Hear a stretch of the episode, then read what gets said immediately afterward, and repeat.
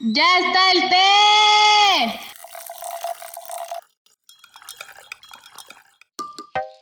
¿Qué onda, té por ochos y té por ochas? ¿Cómo están? Espero se encuentren muy, muy bien. Sean bienvenidos una vez más a este subpodcast favorito de Ramán del Té, donde la verdad siempre iba piquete. Les saluda a su amigo Luis Rey.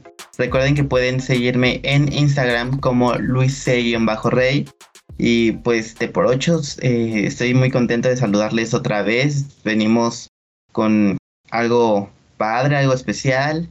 Este, y ahorita les iré contando más, pero la verdad es que me, me alegra tener esta invitada porque cabe aclarar que tenemos invitada el día de hoy y estoy emocionado, la verdad. Entonces, bueno, ahorita les sigo contando.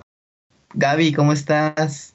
También emocionada, Luisito, también emocionada porque queremos mucho a esta, a esta invitada. Ustedes te por ocho y te por ochas ya la conocen, pero no se las queremos. Yo digo spoilerear, ¿eh? Pero ya he escuchado a mis centennials y a mis alfa que dicen, mi sobrinito dice, tía, no se dice spoilerear, se dice spoilear. Y yo, ay, no me hace sentido, pero bueno, no se las quiero spoilear. no se las quiero spoilear, pero este, la queremos mucho. En lo personal la admiro mucho y también está, estoy muy contenta de, de, tenerla y además del compartir que nos va a hacer hoy. Pero bueno, no la quiero seguir spoileando. Así es que este, les agradezco su escucha al episodio anterior. Nuestra teacher Maru Osuna, te mandamos muchas muchas este, bendiciones y pensamientos de luz desde aquí. Muchísimas gracias por compartirte, por compartirnos. Gracias te por ochos y te por ochas por el apoyo que le han dado a sus episodios, al de el orgasmo femenino y el del Reiki. Y este, y yo me lo eché como tres veces, Luisito, porque me gustó mucho, mucho, muchísimo el, el, el pasado, o sea, cañón, cañón. Yo ya ando muriendo por irme a comprar una planta de salvia. Pero bueno, entonces agradecerles eso. Acá les dejo las redes sociales de Crisalis arroba crisalis82, Facebook, Twitter e Instagram, y las mías, arroba Gaby Cabrera 82, solamente Twitter e Instagram. Ahora sí, Luisito, empieza a servir el té, por favor. Claro que sí.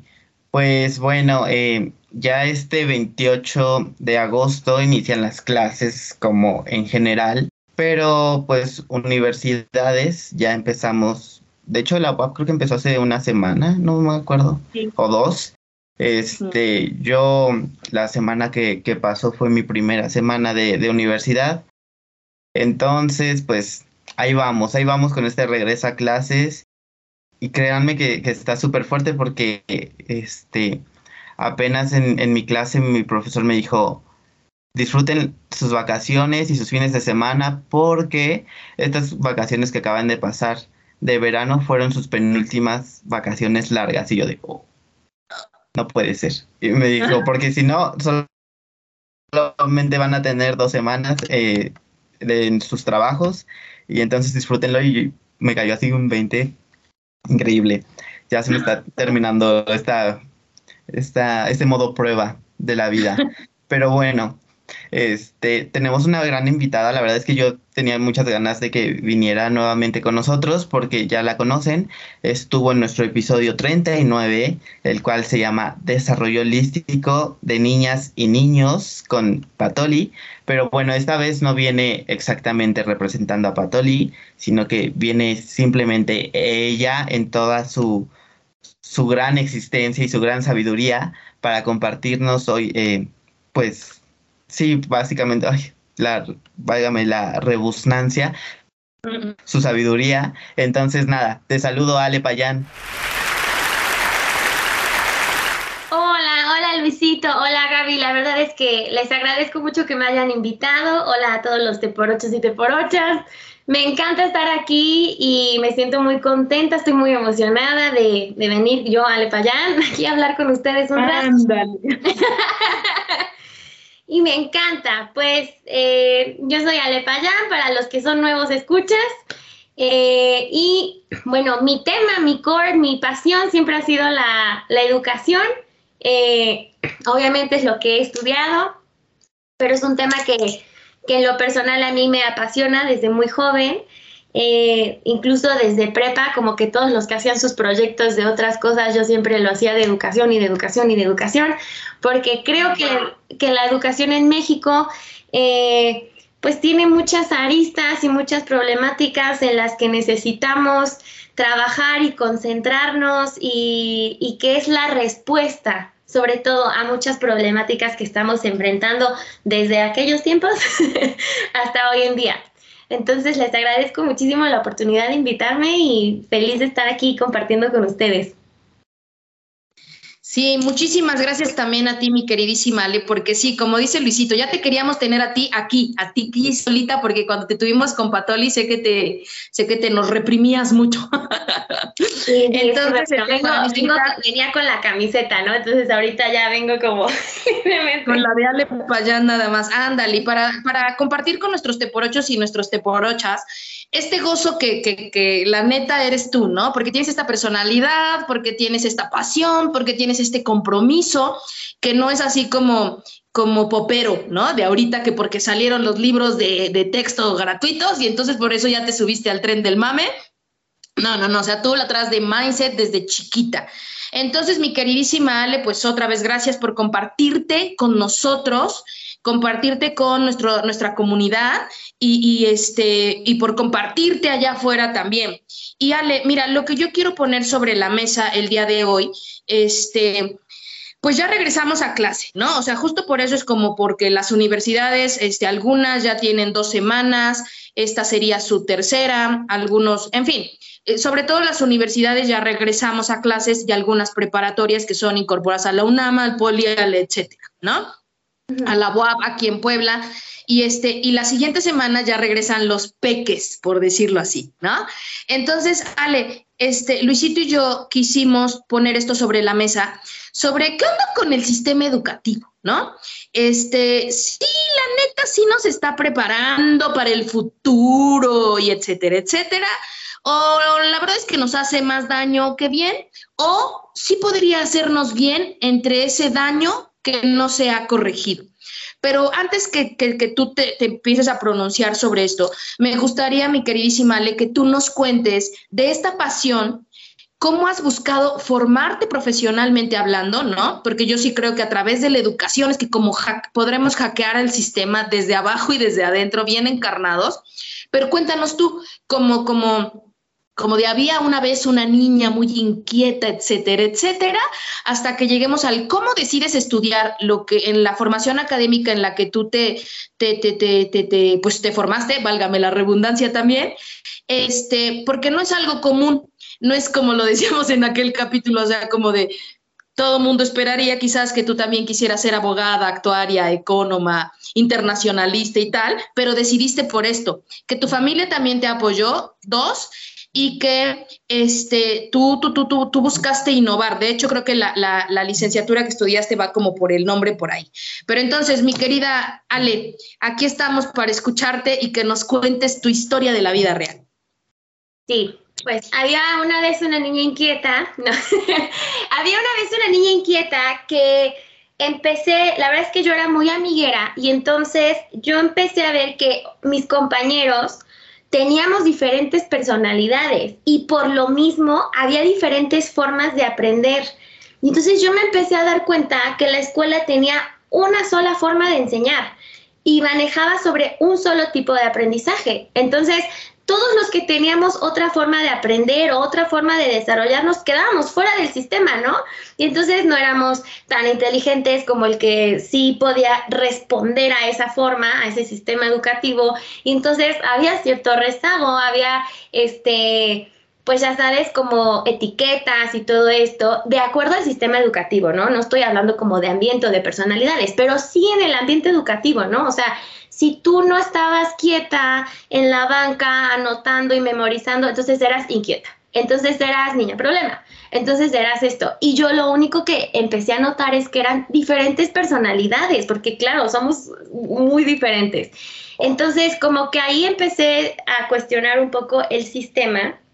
Y me acuerdo perfecto que, por ejemplo, yo tenía, o sea, eh, yo fui a escuela privada y entonces tenía libros internacionales, pero con un lenguaje tan sofisticado, o sea, que yo decía, ¿por qué? O sea, no estamos entendiendo lo que estamos leyendo. O sea, yo casi, casi de que contaba cuántos niños faltaban para que me tocara leer a mí y lo leía como para que cuando yo pasara fuera perfecto, pero no sabía que estaba yo leyendo o que, cuál era el contenido, ¿no? Porque era demasiado sofisticado.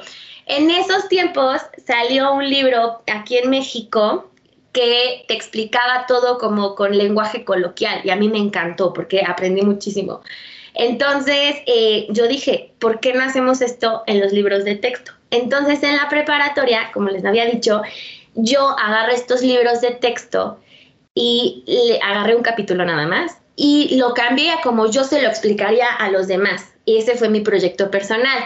Y la verdad estuvo padrísimo porque la escuela me dejó aplicarlo y entonces tuve un grupo control con mitad libro de texto, mitad mi, mi invento de librito y los resultados fueron súper positivos, o sea, los que usaron mi librito pues salieron mejor en calificación con estas diferentes personalidades, porque también fue como, a ver, es que no necesitas eh, tanto circo, maroma y teatro o tanta, o sea, la educación como que ahora es muy, bueno, en ese momento era como muy sofisticada.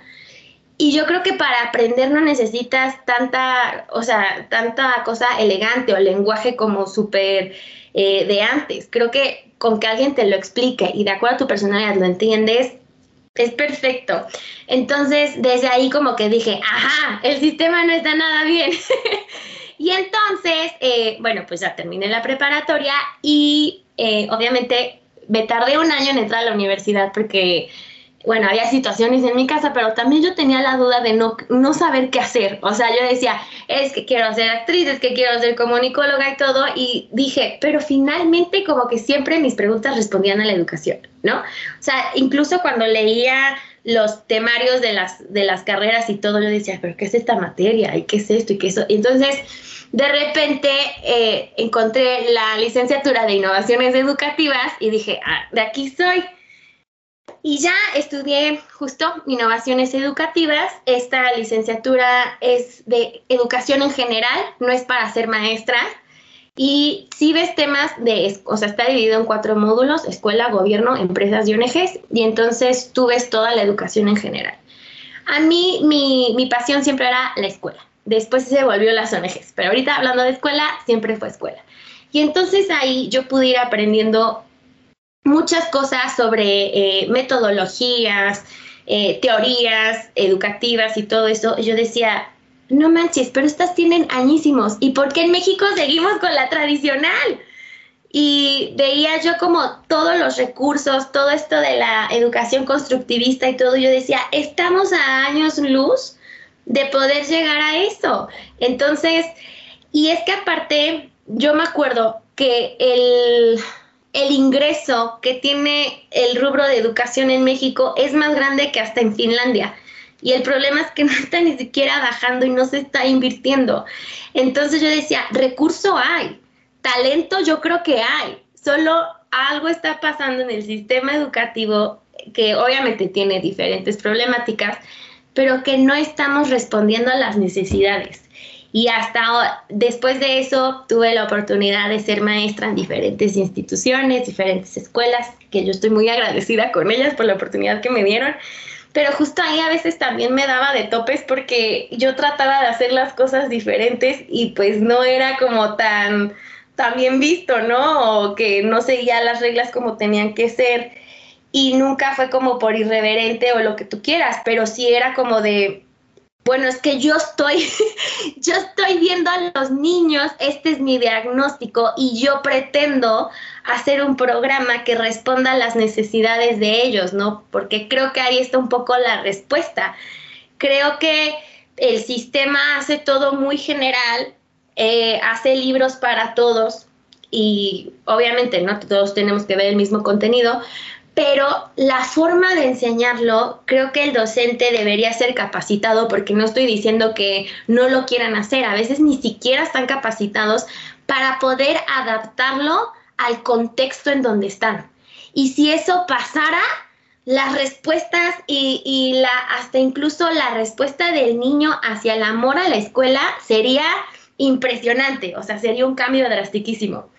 Entonces, como que ese siempre ha sido eh, mi coco, eh, tratar de modificar porque sí, o sea, los libros tienen añísimos, son súper, eh, incluso hasta cuestionar los contenidos, ¿no? ¿Qué estamos enseñando que sí tiene relevancia y que ya no tiene relevancia, ¿no? Muchísimas personas de la educación que yo he hablado, pues hasta cuestionan historia, por ejemplo, ¿no? O sea, qué sí estamos dando, qué sí estamos dando, si es relevante o no es relevante, o que ni siquiera sabemos si la historia es real, ¿no? Entonces, ¿por qué nos estamos enganchando en tantos temas así? cuando hay otras situaciones aquí afuera que estamos evolucionando y que no las estamos contestando. Y que creo que un niño no va a ser menos inteligente o menos sutil si a lo mejor aprende un poco más de lo que está pasando ahorita, no sé, de finanzas o algo, y un poquito menos de historia, ¿no? Entonces, justo creo que hace falta esa, esa perspectiva y mucho de lo que también yo veo en la educación, que es otro de los problemas, es que ya nadie quiere, o sea, ya nadie quiere participar. Y lo entiendo, ¿eh?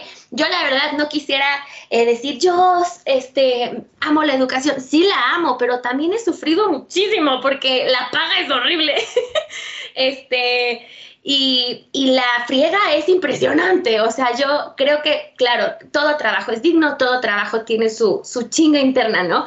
Pero en la educación, o sea, es niños, muchos, la energía, eh, planeaciones, es a veces ir a capacitaciones, es trabajar con maestros, es todo, ¿no? Entonces, a veces ni siquiera tu horario laboral es el tiempo que estás en la escuela, es irte a tu casa, seguir calificando, seguir planeando. Y en mi caso era de, es que con lo que estoy ganando no me alcanza, entonces tengo que dar asesorías, tengo que dar, o sea, es muy cansado, ¿no? Sí lo amo, pero también no podría mentir que es muy cansado, pero pues por lo mismo nadie quiere estar, ¿no? Entonces como que falta mucho talento joven, falta mucho talento y, también pues falta romper este paradigma que tenemos del deber ser y cómo debe de ser un currículum en, las escuelas y cómo debe ser un temario.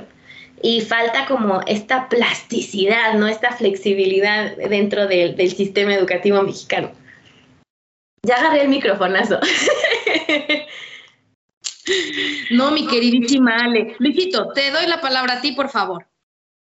No, pues es que me, me resuenan muchas cosas, ¿no? O sea, por ejemplo, esto que decías tú como de eh, capacitar a los profesores para que eh, enseñen, o sea, que, que sí, que sepan cómo, enseñarle a, las diferentes, ¿no? Por ejemplo, esto yo, yo lo tengo como muy marcado porque apenas me pasó en, en la uni, me dieron derecho a la información y era un profesor que es abogado y este y nos daba la clase como si fuéramos de derecho y entonces eh, pues éramos todos de comunicación y nos daba la clase como si fuéramos de derecho y todos estábamos ahí como que dormidos y nos distraíamos y como que no le agarrábamos la onda y el profesor así como que se enojaba y se frustraba mucho de que pues no le pusiéramos atención y, y Gaby no me lo dejará mentir, o sea, porque incluso como que después hablando con otros profesores y así nos decían, es que no es lo mismo dar clases con derecho que con comunicación o, relaciones internacionales, o sea, sí tienes que cambiar un poco tu método de, enseñarles porque sí cambian sus pensamientos y, sus formas de aprendizaje, o sea, incluso pues no todos en comunicación aprenden igual, pero sí, sí es diferente. Entonces, me, me resuena mucho esto y, que pues empiecen a, enseñarnos cosas que nos sirvan para nuestra realidad, ¿no? O sea, pues sí, hay cosas que, que están bien que aprendamos, pero que realmente nos enseñen cosas que nos vamos a topar en nuestro día a día y por ejemplo tengo un profesor, bueno tuve un profesor que, que este, wow, o sea, me encantaban sus clases y, y él nos enseñaba como un tema y de repente era como de, ¿ya lo entendieron? Sí. ¿En serio ya lo entendieron? Sí. Bueno, a ver, aplíquenlo en la realidad, o sea, enséñenme, denme un ejemplo de esto. Y entonces ya te quedabas como de, ah.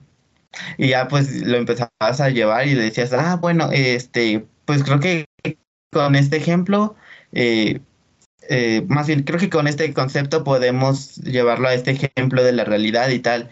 Y ya nos decía, ah, no, pues sí, o pues más o menos, la verdad es que te estás confundiendo un poco y así, pero me gustaba eso, ¿no? Que, o sea, sí muchos te dicen como de, llévalo a tu realidad o, o este, o ve cómo se aplicaría en el día a día, pero nada más te dicen como el ve, y el profesor sí nos decía, eh, aplíquenlo y los veo y los checo.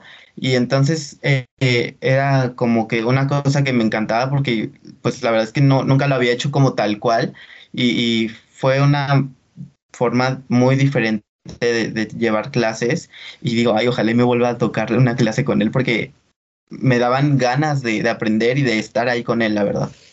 Eso, eso que tú dices, Luisito, es una palabra que se llama andamiaje. Y entonces eh, se trata de que, de que tú dejes que el alumno vaya construyendo su aprendizaje, ¿no? Y que justo vaya haciendo estos este, anclajes de lo que ya sabías con lo nuevo que vas a saber y cómo lo aplicas en tu vida. Y el maestro se queda en un rol de guía y entonces el andamiaje se va, pero te voy acompañando. O sea, porque no es como de, ni, te, ni quiero que te lo aprendas de memoria, ni te voy a dejar solo, porque también yo sé que tú estás aprendiendo y necesitas una guía. Y entonces ahí está la expertise del maestro, ¿no?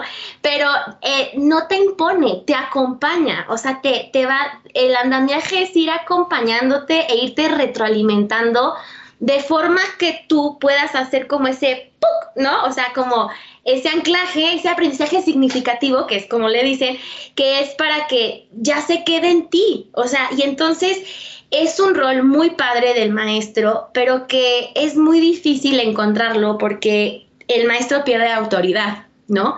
Porque no es impositivo, es una guía, es un acompañante. Y entonces ahí es como que existen diferentes perspectivas y vistas de eso, pues de acuerdo a los maestros que tenemos hoy en día, ¿no? Y que yo te voy a decir, o sea, esto que me platicas y todo, eh, de verdad que, por ejemplo, lo que decías del maestro abogado, es que muchas veces buscamos maestros que tengan a lo mejor, ya sabes, el doctorado de no sé qué, de donde no sé dónde, pero a lo mejor no tiene esta, esta forma de enseñar y entonces no importa cuánto sepas, pero si no lo vas a saber transmitir y comunicar con tus alumnos, pues no va a importar, ¿no? Entonces aquí lo que falta es mucho desarrollo docente, o sea, mucha formación, pero no de estas como, bueno, yo lo voy a decir, ¿no? Pero los consejos técnicos eran horribles, ¿no? Porque no había contenido, de verdad, no había contenido y no había esta formación que de verdad tú como maestro dijeras, ay, claro, o sea, esto sí, me hace falta trabajar, incluso trabajo personal, ¿no? O sea, como porque a través de tu trabajo personal también vas a, ver, vas a saber responder mejor a las necesidades de los alumnos y no crear esta resistencia al cambio, sino fluir con él. Pero sí, me, me suena todo lo que dices, te entiendo, te escucho, te veo y estoy muy de acuerdo contigo.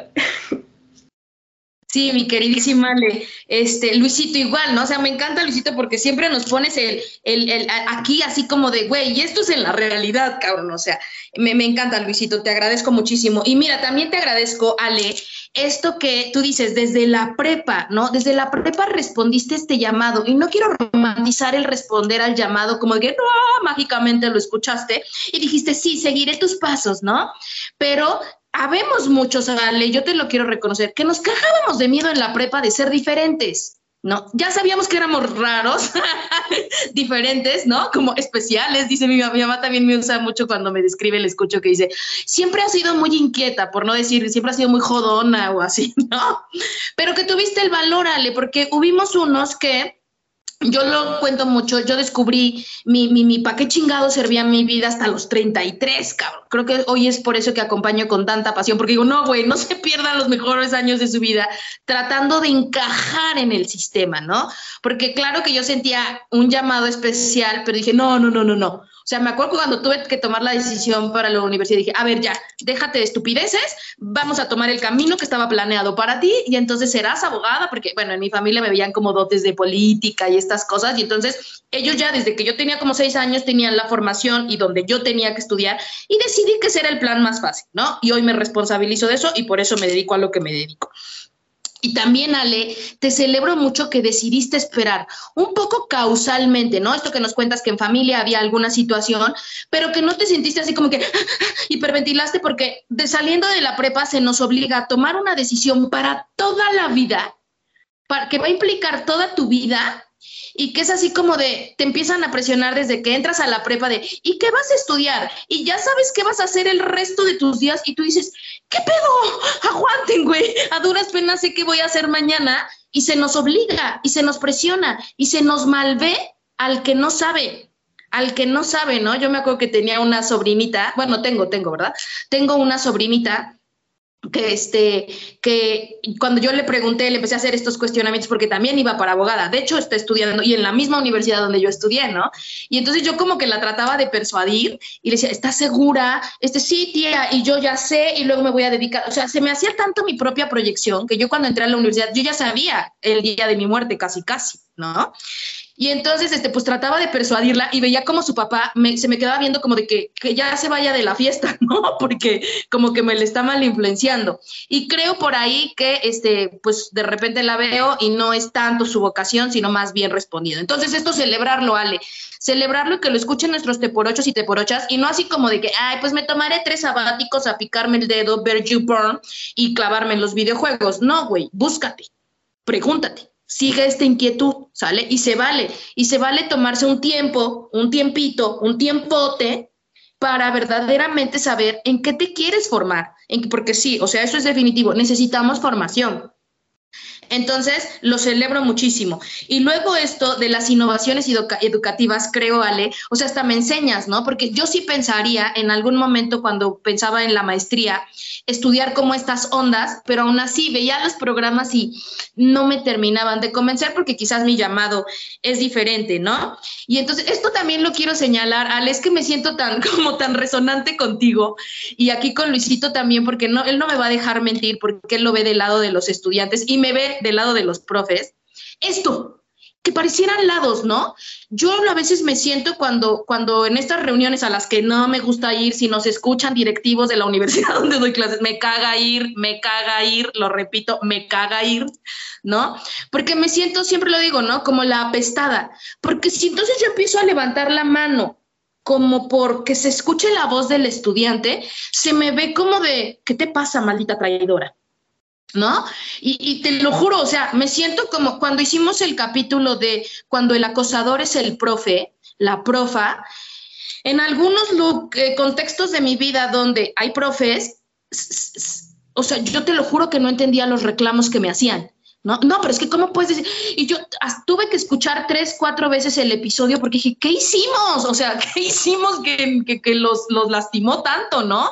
Y entonces pareciera como que hay un bando, como que estás en el bando de los profes o en el bando de los estudiantes y luego ahora que estuve en la prepa, por cierto, que ya les dije, no, ya no doy clase en la prepa y vean con qué sonrisa y paz y felicidad lo digo, porque lo que dice Ale es difícil, es complejo, ¿no? O sea, primero la paga, o sea, la energía que le implicas, luego la energía de los profes, de los propios estudiantes, de los directivos y luego échale, y era el que quería añadir, el de los papás, cabrón de los papás que parece que como, como también en la universidad no lo vivo, gracias a Dios, por favor que no escuchen los papás y que no vayan a las universidades, pero en las es como, como, es como que, como si respondieras a una constante amenaza.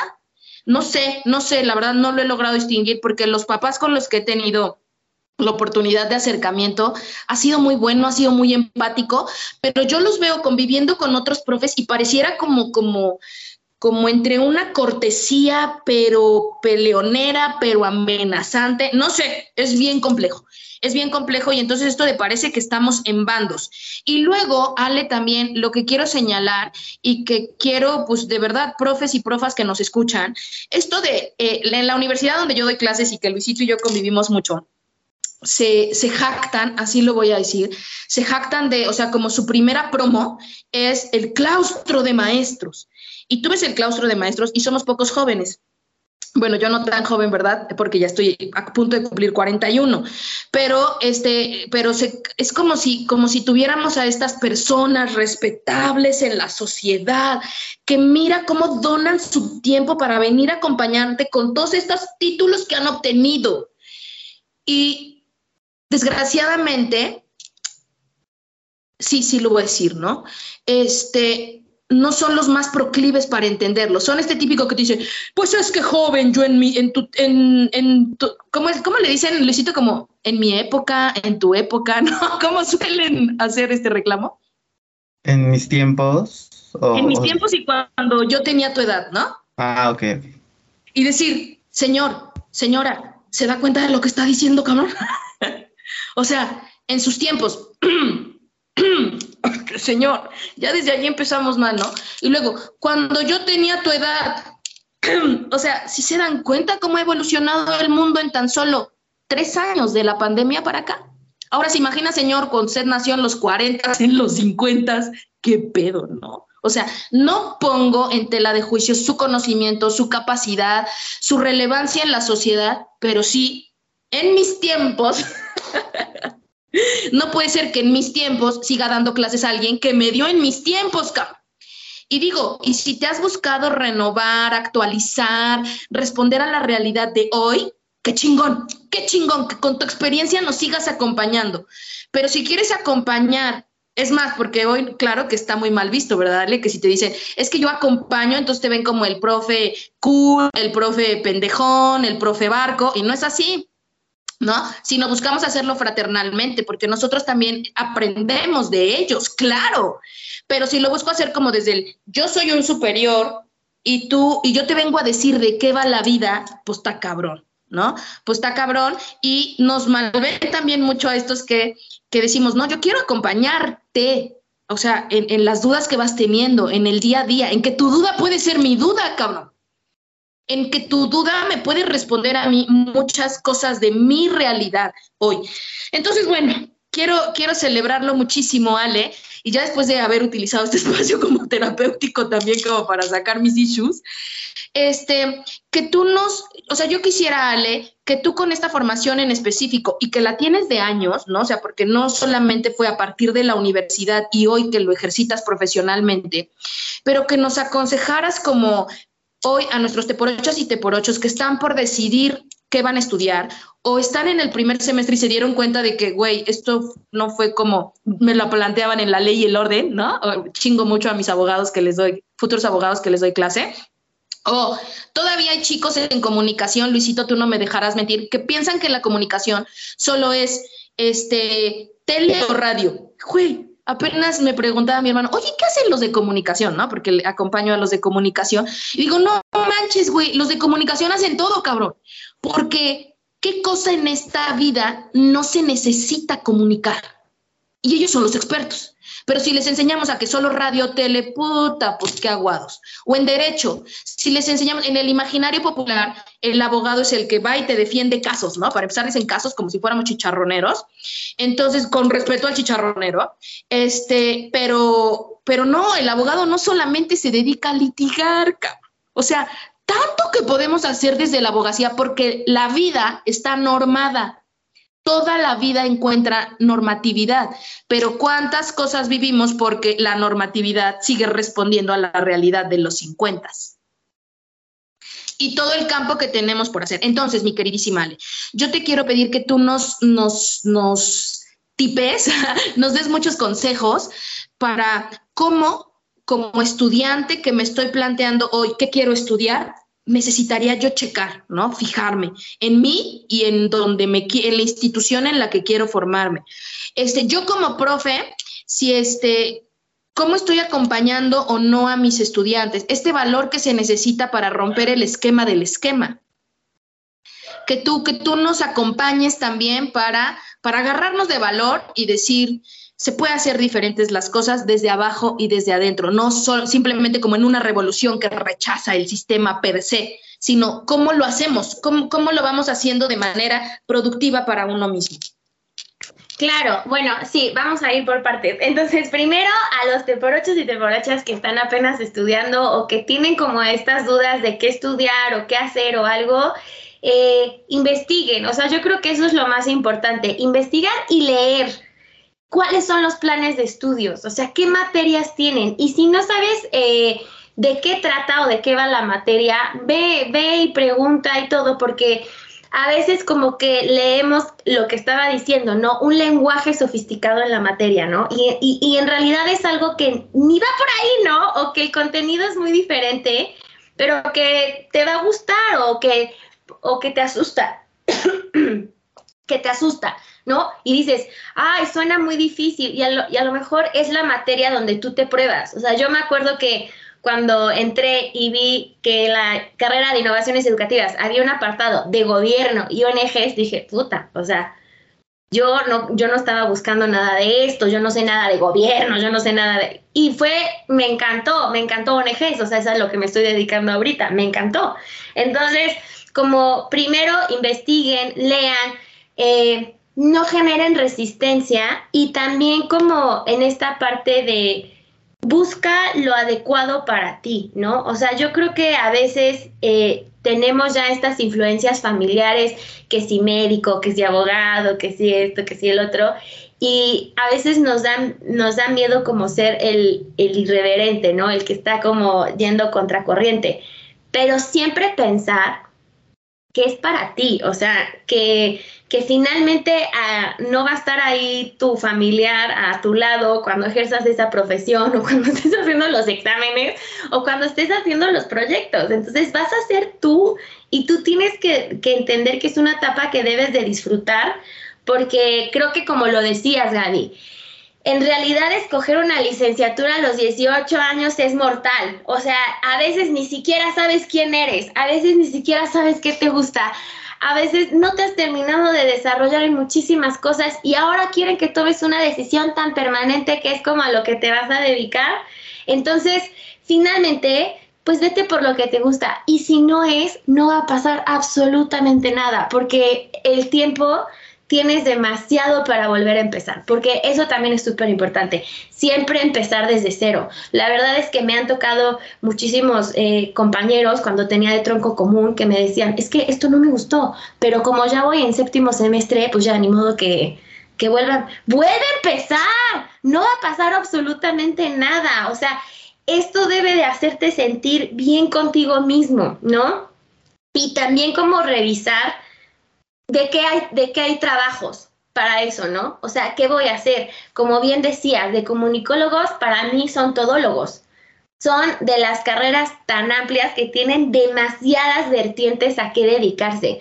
Comunicación, la verdad es que era mi segunda opción. Y justo me pasó que mi hermano la tomó y entonces dije, no quiero estudiar con mi hermano. Entonces, bueno, pero también ya después me llamó la educación. Pero comunicación era mi segunda opción porque se me hacía una carrera súper diversa, o sea, y afortunadamente, muy orgullosamente, tengo dos hermanos que una es abogada y no se dedica al litigio, tiene la propiedad intelectual, que era un tema que yo no tenía ni idea y que, bueno, la está haciendo chingón. Y también mi hermano, o sea, mi hermano no es locutor, no es reportero, no es nada, es consultor este, para eh, problemas en crisis o todo esto de empresas y gente muy importante y que también la está haciendo y la está rompiendo, ¿no? Y entonces a mí me encantó ver que mis hermanos de estudiando algo tan general pudieron encontrar ahí también algo que les hacía ser felices y que no necesariamente es como lo, lo que está ahí, ¿no? Eh, o lo básico de que, ah, si eres este comunicólogo, a huevo quieres ser locutor. Y si eres abogado, eh, a huevo quieres litigar. Y a huevo este, quieres hacer. No, hay muchísimas cosas que también puedes hacer que incluso no conoces, ¿no? Entonces, también es súper importante ver qué campos de trabajos hay, porque a lo mejor sí puede ser que a lo mejor tu sobrina quiera ser abogada, pero a lo mejor no para litigar, ¿no? A lo mejor va a encontrar la propiedad intelectual, o a lo mejor va a encontrar, este, no sé, otra cosa, y, porque tampoco sé mucho. Eh, y le va a gustar. Entonces, ah, es muy importante ver los campos de trabajo, ¿no? Y buscar qué otras cosas puedes hacer con esa profesión y no imaginarte en el, en el caso de estar en oficinas, estar en despachos, estar en todo. O sea, como diversificar ese pensamiento de lo que tienes. Entonces, o sea, muy puntual, uno investiga muchísimo, investiga los planes de estudio y contrasta y compara y compáralos, ¿no? Con otras universidades y todo. Dos, eh, investiga los campos de trabajo. Tres, toma la decisión, porque no importa, puedes volver a empezar, pero siempre ve por algo que te guste. Y cuatro, yo creo que sí sería un poco escoger una universidad que dentro de sus valores, dentro de sus dinámicas, dentro de todo, se acople a ti, ¿no? O sea, yo creo que si tú eres una persona hiper mega liberal, pues no te vayas a una universidad que no es así, una universidad eh, conservadora. Porque no porque no pertenezcas, pero vas a pertenecer y vas a generar un grupo de amigos y conexiones mucho más amplio donde tú te sientas bien, o sea, donde te sientas identificado, ¿no? Entonces, sí, o sea, busca la universidad que también obviamente se, se, adapta a tus posibilidades económicas, pero también donde se adapte la filosofía que tienen a lo que tú, cómo tú te quieres desarrollar, ¿no? Eso yo creo que para los estudiantes es súper importante. Y para los maestros, la verdad es que yo creo que lo más importante es cero resistencia al cambio, o sea, cero resistencia a lo que estamos viviendo. Yo creo que, y me he incluido, eh, la verdad, me incluyo, que a veces digo, ay, es que antes las cosas eran, pues sí, pero ya no están. y tienes que soltar esa resistencia al cambio y ver qué es lo mejor para tus estudiantes, ¿no? Sin ponerte a ti como de él debería ser y justo trayendo como tus ideales pasados ahorita, ¿no? Entonces, eh, resistir al cambio y buscar tu formación docente, ¿no? También un autoanálisis. A mí me pasaba que, ay, afortunadamente tenemos el acceso al Internet y hay tantísimos cursos que tú puedes buscar, oye, mi talón de Aquiles, la verdad es que no sé, no puedo conectar con los chavos, no, no puedo hacer esto. Hay un curso, o sea, date la oportunidad de justo romper eso y trabajarlo y crecer, ¿no? Date la oportunidad de conocer bien tus estudiantes, a cada uno, sus necesidades, el contexto en donde estás, con qué estudiantes estás trabajando. A mí me pasa, no es lo mismo una escuela que como de gobierno en la que he estado a una escuela privada. No es del mismo estudiantado, no es el mismo, como tú dices, los padres de familia. Y entonces yo no les voy a dar la misma, la misma información o la misma perspectiva en su formación de niños acá y allá. ¿Por qué? Porque unos tienen que despertar su privilegio y otros tienen que conocer su comunidad para responder a ella y ser los agentes de cambio que se necesita en su comunidad. Entonces, no puedo estar como hablando en un idioma eh, universal sin conocer el contexto de mis estudiantes. O sea, tienes que conocer y vincularte con tu comunidad. O sea, tienes que conocer de dónde vienen, en dónde estás dando clases, cuáles son las necesidades de esa comunidad. Porque aunque tú tengas el mismo libro CEP, tú tienes que saber a qué vas a responder, ¿no? O sea, o despiertas el privilegio en estas personas y los concientizas de lo que pueden hacer desde ese privilegio, como tú empoderas a los de acá y les haces ver cómo ellos tienen también la oportunidad de crecer, la oportunidad de ejercer, la oportunidad de ser agentes de cambio y van a tener el mismo valor, pero es diferente diálogo, ¿no? Y creo que eso es súper importante en un docente. Y también saber que creo, yo personalmente creo que no hay edad para que quieras dedicarte a la educación. O sea, tú puedes tener 40, 50, 60 años y quieres dedicarte a la educación y eso es lo que te llama, eso no va a ser un problema, porque creo que ya muchos es como de, ay, es que ya no tengo la edad, ya no tengo esto, pero si es algo que te llama, hazlo, porque lo, lo, que es importante es tu personalidad, es la, justo el que no te resistas al cambio. Yo aquí la verdad quiero poner de ejemplo a mi mamá porque apenas a sus 60 años entró como docente en, en, en una universidad y la verdad es que estoy súper orgullosa de ella porque no, no genera resistencia. O sea, ella viene, me pregunta y quiere hacer eh, una clase que esté adaptada como son los niños ahora, como súper dinámica, súper interactiva y yo podría apostar todos mis recursos que ella no tuvo este tipo de, educación. Y ella a sus 60 años viene conmigo, se capacita, aprende, investiga y todo. Y la verdad es que de lo que he escuchado es que los niños responden súper bien a su clase. ¿Por qué? Porque es las ganas de que lo que tú sabes lo quieras transmitir a las necesidades de ellos, ¿no?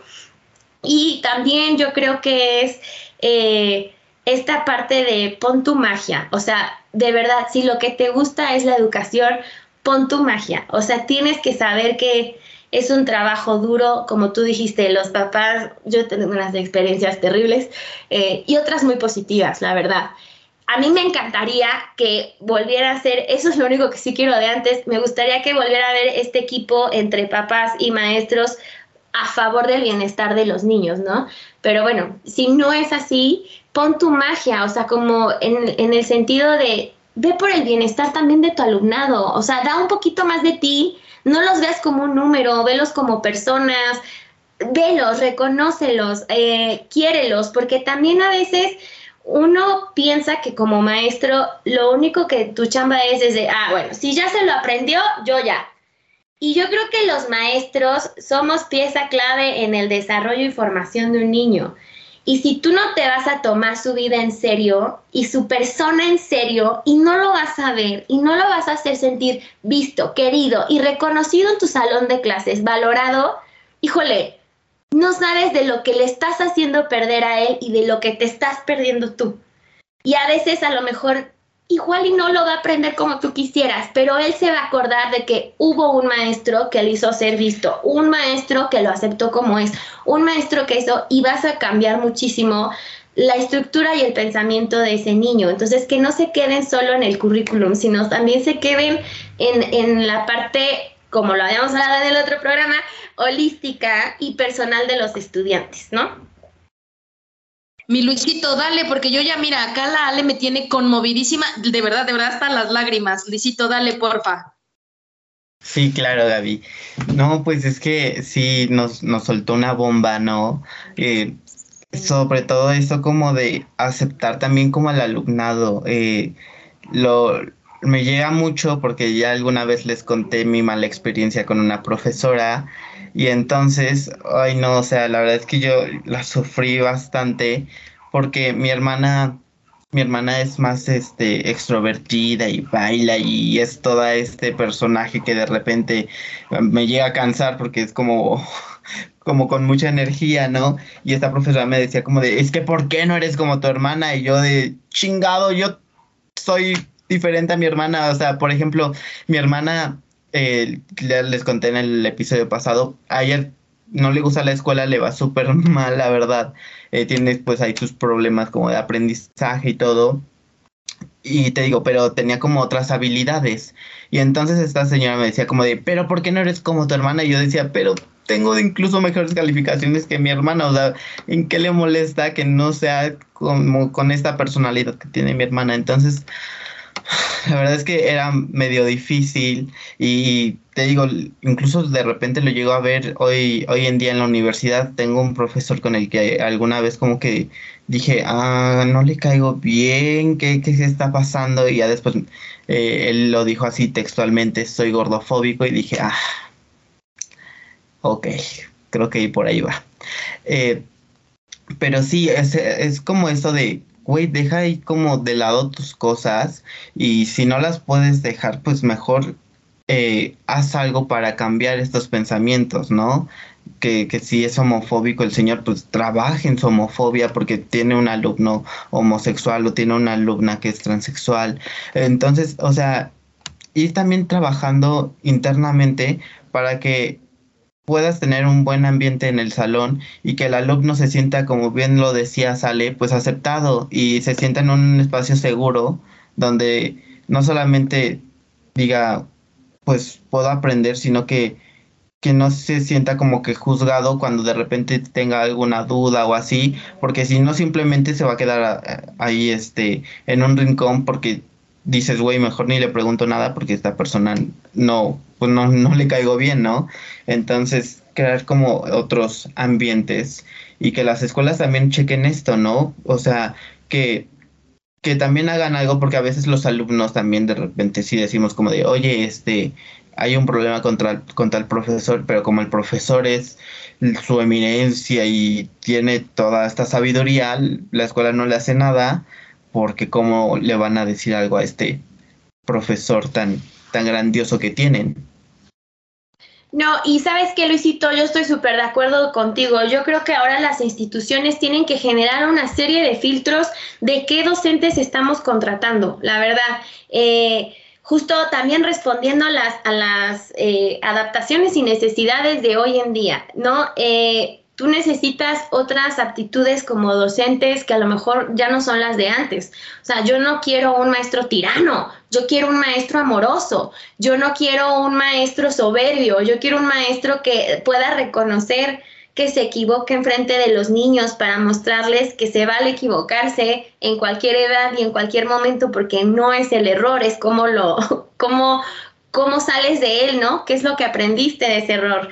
Entonces, sí creo que en las instituciones, eh, en la parte administrativa, hay muchas cosas que tienen que cambiar ya y una de ellas yo creo que es el filtro de lo que estamos buscando como docentes, ¿no? Y la parte eh, de las aptitudes eh, personales con los estudiantes es algo súper importante. Eso y yo creo que la formación, porque eh, desafortunadamente creo que ahora las instituciones, como tú dices, hay gente que permanece por cierto favoritismo, hay gente que tiene que renunciar y que a lo mejor eran oro y que no fueron valorados por otras cosas. Pienso también que un problema en las instituciones es que como ya no quieren generar antigüedad, no les preocupa tanto la estadía de su docente y el bienestar que tiene. Y es que también eso es súper importante, que hay que hablarlo, porque depende de cómo se sienta un docente en la institución, va a ser su rendimiento y su acercamiento con los niños, ¿no? Y entonces pasa que es como, ay, pues que renuncie, yo tengo una fila de espera de maestros que quieren trabajar acá. Sí, me parece estupendo, es un gran ahorro para ti y te felicito, pero ¿qué vas a tener tú? Un cuerpo docente que nunca vas a poder evaluar si se desarrolló aquí y si mejoró aquí porque cada que entra un nuevo maestro lo tienes que capacitar y entonces tiene que tener una ruta de aprendizaje y de formación que cuando acaba el ciclo escolar no es suficiente. Tú tienes que hacer forma de que se queden porque así tú los puedes ir formando y van creciendo a la par y van aprendiendo y ellos te van aportando las necesidades que están viendo en el estudiante. Si tú tienes maestros de solo un ciclo escolar, que yo he sido de esos maestros, pues claro, yo me yo empiezo proyectos, empiezo cosas, genero propuestas, me voy y nadie las sigue, ¿no? Me voy o alguien nuevo las tiene que aprender. Y entonces lo que tarda en aprender y se abruma porque es aprender, enseñar, planear y todo y se va. Y para las escuelas es súper económico esto y no se dan cuenta que cuando no generan que, que el docente se quede y que quiera estar ahí trabajando con la institución, eso también afecta a los estudiantes. Uno, les estás quitando profesores cada año. Entonces, es súper difícil.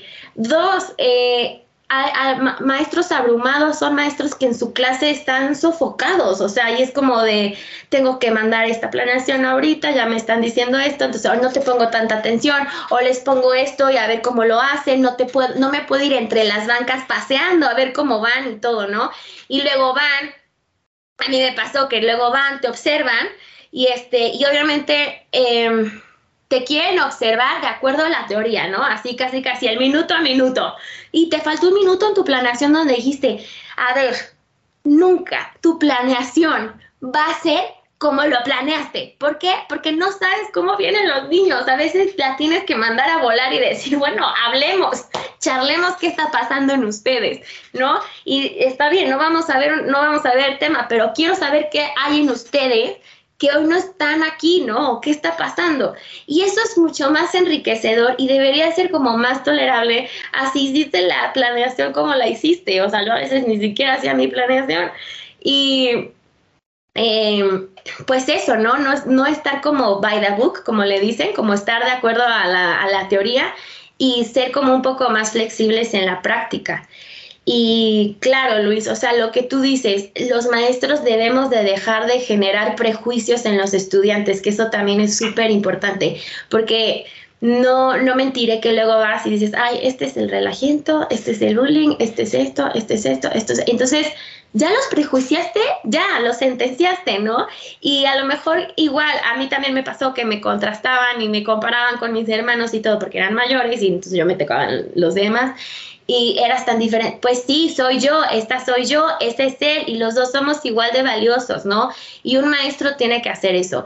Yo te juro, Luis, hablando del tema de la homosexualidad y todo eso, algo que a mí me, me importaba muchísimo es que yo no quería que un niño en mi clase de grande dijera, es que yo no pude expresarme porque en la clase de mi sale Payán alguien dijo un comentario homofóbico y entonces me guardé. Me guardé y no pude ser quien yo fuera. Entonces te juro que esa era como mi, yo no puedo permitir ninguna clase de, de racismo, de discriminación, de que no incluya ni nada. Y te juro que me pasaba más tiempo hablándoles de eso que la clase de inglés. pero, pero para mí era súper importante porque inglés lo pueden aprender en Duolingo. Pero la, la formación que necesitaban en ese momento, porque yo trabajaba secundaria, era clave. Entonces, para mí era súper importante estar escuchando todos los comentarios que estaban haciendo, porque yo, Ale, no me, y eso también era un poco cansado, ¿no? También en parte por eso renuncié, porque era, es que yo no puedo permitir que nadie, nadie, como sea, eh, físico o de personalidad o algo, se sienta aquí rechazado, porque yo no me perdonaría que en un futuro un niño llegara y me dijera, a mí sale por, por, su clase, una vez fulanito de tal me dijo esto y entonces me marcó. O sea, pero es un trabajo que de verdad el docente le tiene que echar la vida, ¿no? Y que tiene que estar de acuerdo con eso, ¿no? Porque luego hay maestros que a lo mejor como no tienen esa perspectiva, como que se hacen güey, ¿no? Así como, ah, no, no, no escuché. Y entonces, este, oye, estás pecando por omisión, o sea, si escuchaste y yo no sé si estás de acuerdo o no, pero si amas a tu estudiantado no puedes permitir que nadie se sienta así, ¿no? Entonces creo que es algo también súper, súper importante. No manches, Ale, qué gloria, qué gozo tenerte aquí. O sea, porque eh, ustedes saben que no, no, el, podcast solo sale en audio, ¿no? Pero si nos vieran, estamos Luisito y yo así, asiente y asiente y asiente y de let's do it, let's go, esto pasa, hagámoslo. Entonces, de verdad, Ale, agradecer, hasta te quiero decir Alejandra, ¿no? O sea, de lo poderoso que me has dejado el día de hoy. Este, agradecerte tu tiempo, tu presencia, tu honestidad, tu transparencia, tu no le sacas este, y que lo pongas aquí para seguirnos apasionando, ¿no? A los que nos apasiona comunicar, a, lo que nos apasiona transmitir, a lo que nos apasiona ver, ver al otro, ver a la otra. Y, yo quiero ir apuntando el cierre, bueno, enviándole saludos primero que todo a mi queridísima Irma Corona Cuauhtémoc, ¿sí? ¿Lo dije bien? Ándale, ajá. Este. Moctezuma, Moctezuma. ah, chinga. La maestra. Sé que es algo de cerveza y además sé que es algo de, de, emperador, ¿no? no me la va a perdonar, Irma, porque además es una amiga muy, muy, muy, o sea, gran, gran, gran querida y guardada en mi corazón y este y que yo también no dicho sea de paso ahora que ella está en la docencia o sea le pregunto ay Irma cómo te esté yendo qué ganas de ser un estudiante tuyo o sea porque wow o sea wow si, si ustedes conocieron a Irma cómo luce o sea cómo tú la podrías ver de primera impresión y tú dices como qué cool, ¿no? Qué cool. Y si yo te tengo de maestra y si yo te escucho, yo, yo le digo mucho a Irma como, sé tú, no tengas miedo de ser tú, porque está en un lugar donde el sistema te puede de repente absorber o limitar, sé tú, güey, o sea, no le tengas miedo a ser tú porque, porque ahí está el gozo, el gozo de poder eh, que dejarte dejarme acompañar de ti. Bueno, entonces te mandamos un, un gustosísimo saludo, Irma, y este, y yo quiero ir apuntando el cierre con esto. Lo retomábamos, Luisito, con el capítulo que grabamos con Marilupe Prosperi, ¿no? Y, y creo que es como muy nuestra línea, un lugar seguro para ser, para ser, o sea, uno no sabe las realidades que viven en la familia y a lo mejor cuando las sabes dices, güey, más que nunca me tengo que apuntar aquí a permitirle ser a mi estudiante, a permitirme ser a mí mismo, a permitirle ser a mi otro profe, el ruquito que también estoy juzgando, que bla, bla, bla, ¿no? Que los trata no, no, no, no empáticamente. Al permitirle ser también a la directiva, así porque lo hablábamos con la teacher, hicieron lo que pudieron con lo que tenían. Sin embargo, eso no nos justifica ni a ellos ni a nosotros, ni a nosotros. Y esto de eh, eh, generar espacios seguros para ser profe, profa, no le tengas miedo al ser amoroso, porque eso no significa, o sea, porque, le, bueno, yo a muchos profes, y incluso yo lo viví, ¿no?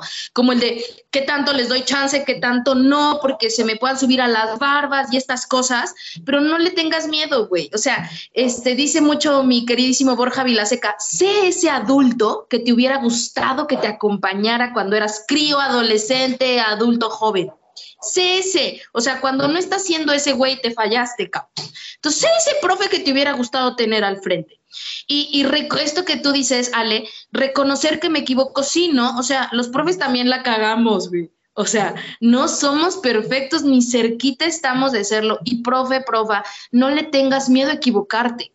No le tengas miedo a que tu estudiante vea que no sabes. Y para eso están las nuevas tecnologías, ¿no? No le tengas miedo. Y con eso le transmites el, está bien equivocarse, no va a pasar nada si asumes que te equivocaste y reivindicas, ¿no? investigas y te formas y sales adelante. Es más, más le vas a enseñar de cómo se sale de esto, porque conflicto, problema, situaciones pedregosas siempre va a haber en la vida, siempre. Perdón, ahora sí que se las spoileré, siempre, mis chavales, siempre. Entonces, yo quiero apuntar el cierre con esto. Luisito, Ale, ¿qué show? ¿Con qué quieren cerrar? Bueno, a mí me gustaría cerrar primero ustedes dándoles las gracias por este espacio. Me voy súper contenta y tranquila después de haber soltado tantas cosas. Pero bueno, eh, hablando del sistema, no se enganchen, no se enganchen con las cosas, no se enganchen también con noticias, con esto, con todo, con los contenidos, con qué, le están enseñando a mis hijos y todo.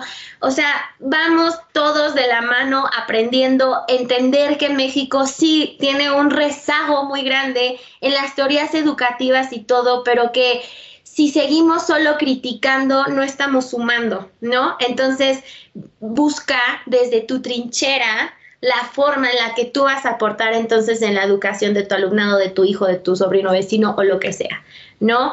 Eh, y, y no hay educación más efectiva, aunque sonara cursi, que la educación con amor.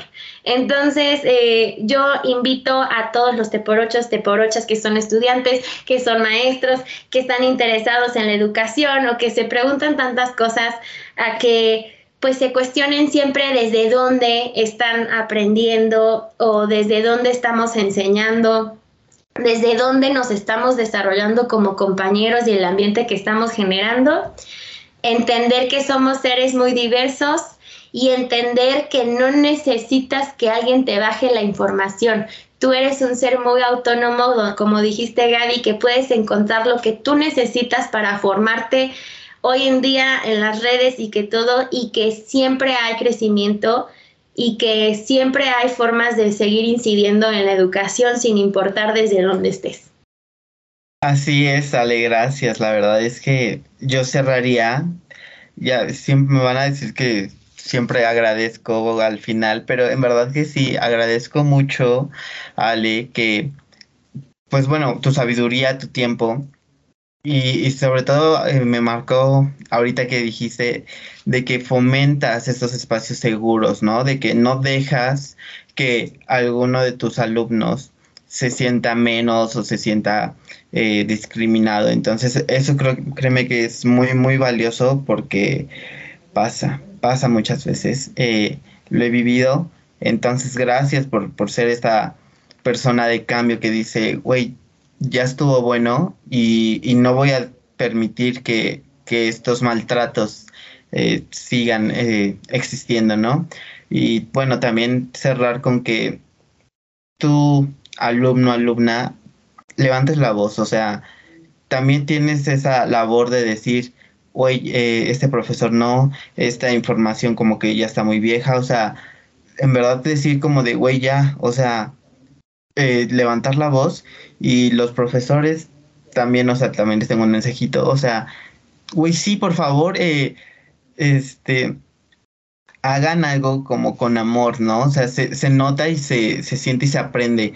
Este, no sé si me llega a escuchar mi, profesora Brenda de, de, medio periodismo, pero créeme que con ella eh, aprendí mucho y, me hizo como que cambiar, en verdad como que me, hizo crecer y, siempre agradecí como que nos dejara, uno pues bueno, es periodismo, entonces cada quien tiene su forma de redactar y, siempre nos dejó como eh, este lado que cada quien tiene, ¿no? Por ejemplo, eh, yo tengo más, yo voy como más eh, por espectáculos, ¿no?